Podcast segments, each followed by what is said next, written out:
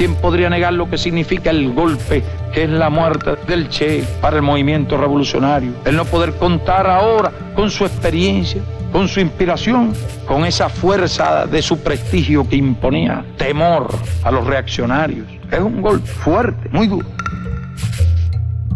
Ernesto Che Guevara, el hijo de la historia. 9 de octubre de 1967.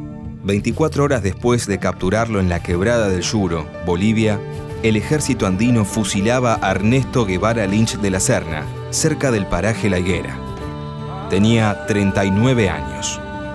Moría el hombre. Nacía el mito.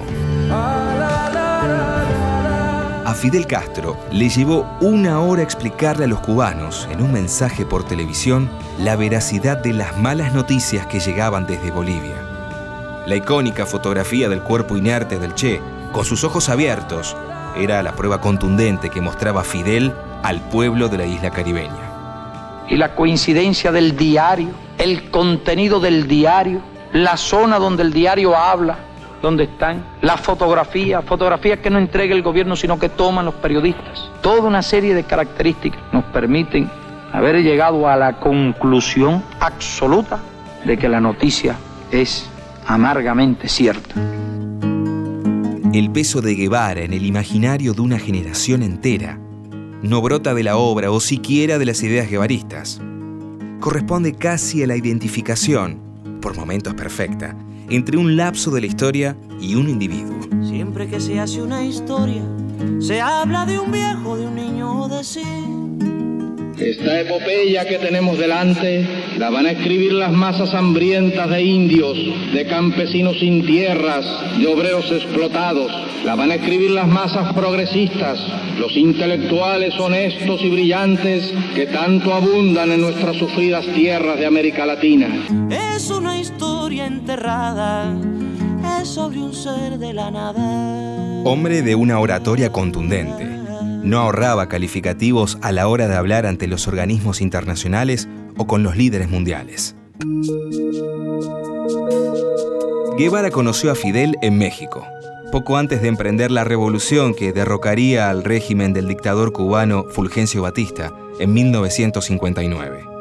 Con el correr de los años, Fidel reveló cuáles eran las aspiraciones del Che.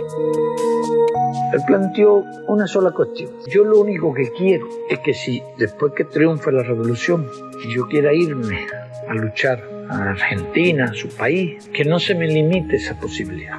Y yo se lo prometí. Ese compromiso existe yo siempre digo, no te preocupes, ese compromiso se cumple. Pero el discurso del Che en Argel, en febrero de 1965, marcó la fisura irreconciliable con la Unión Soviética y con Fidel.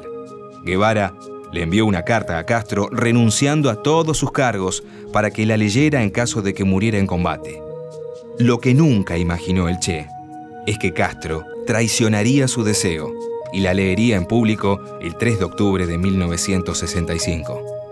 Hago formal renuncia a mis cargos en la dirección del partido, de mi puesto de ministro, de mi grado de comandante, de mi condición de cubano. Nada legal me ata a Cuba, solo lazos de otra clase que no se pueden romper como los nombramientos.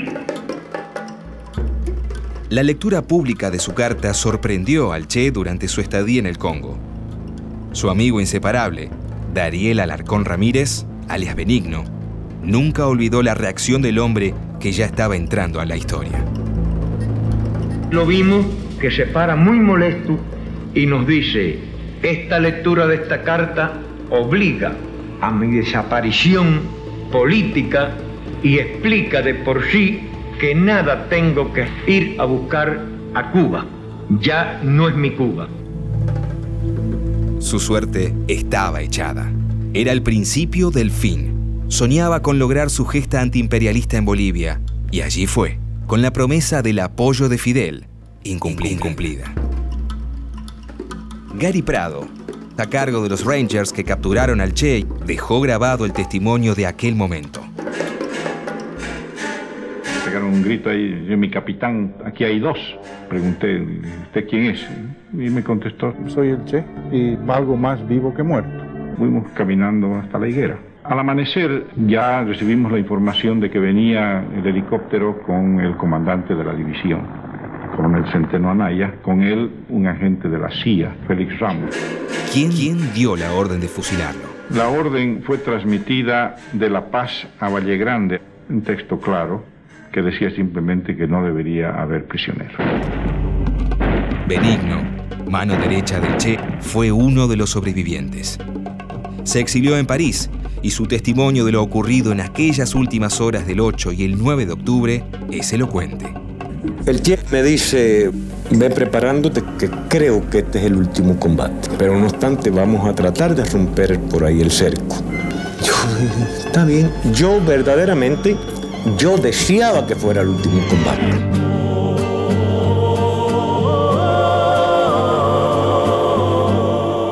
Nadie podrá discutir la magnitud que alcanzó la figura del Che en el mundo entero. Quedaron sus escritos, la elocuencia de su oratoria, la lucha por sus ideales. Recién en 1997 descubrieron sus restos y los de siete compañeros.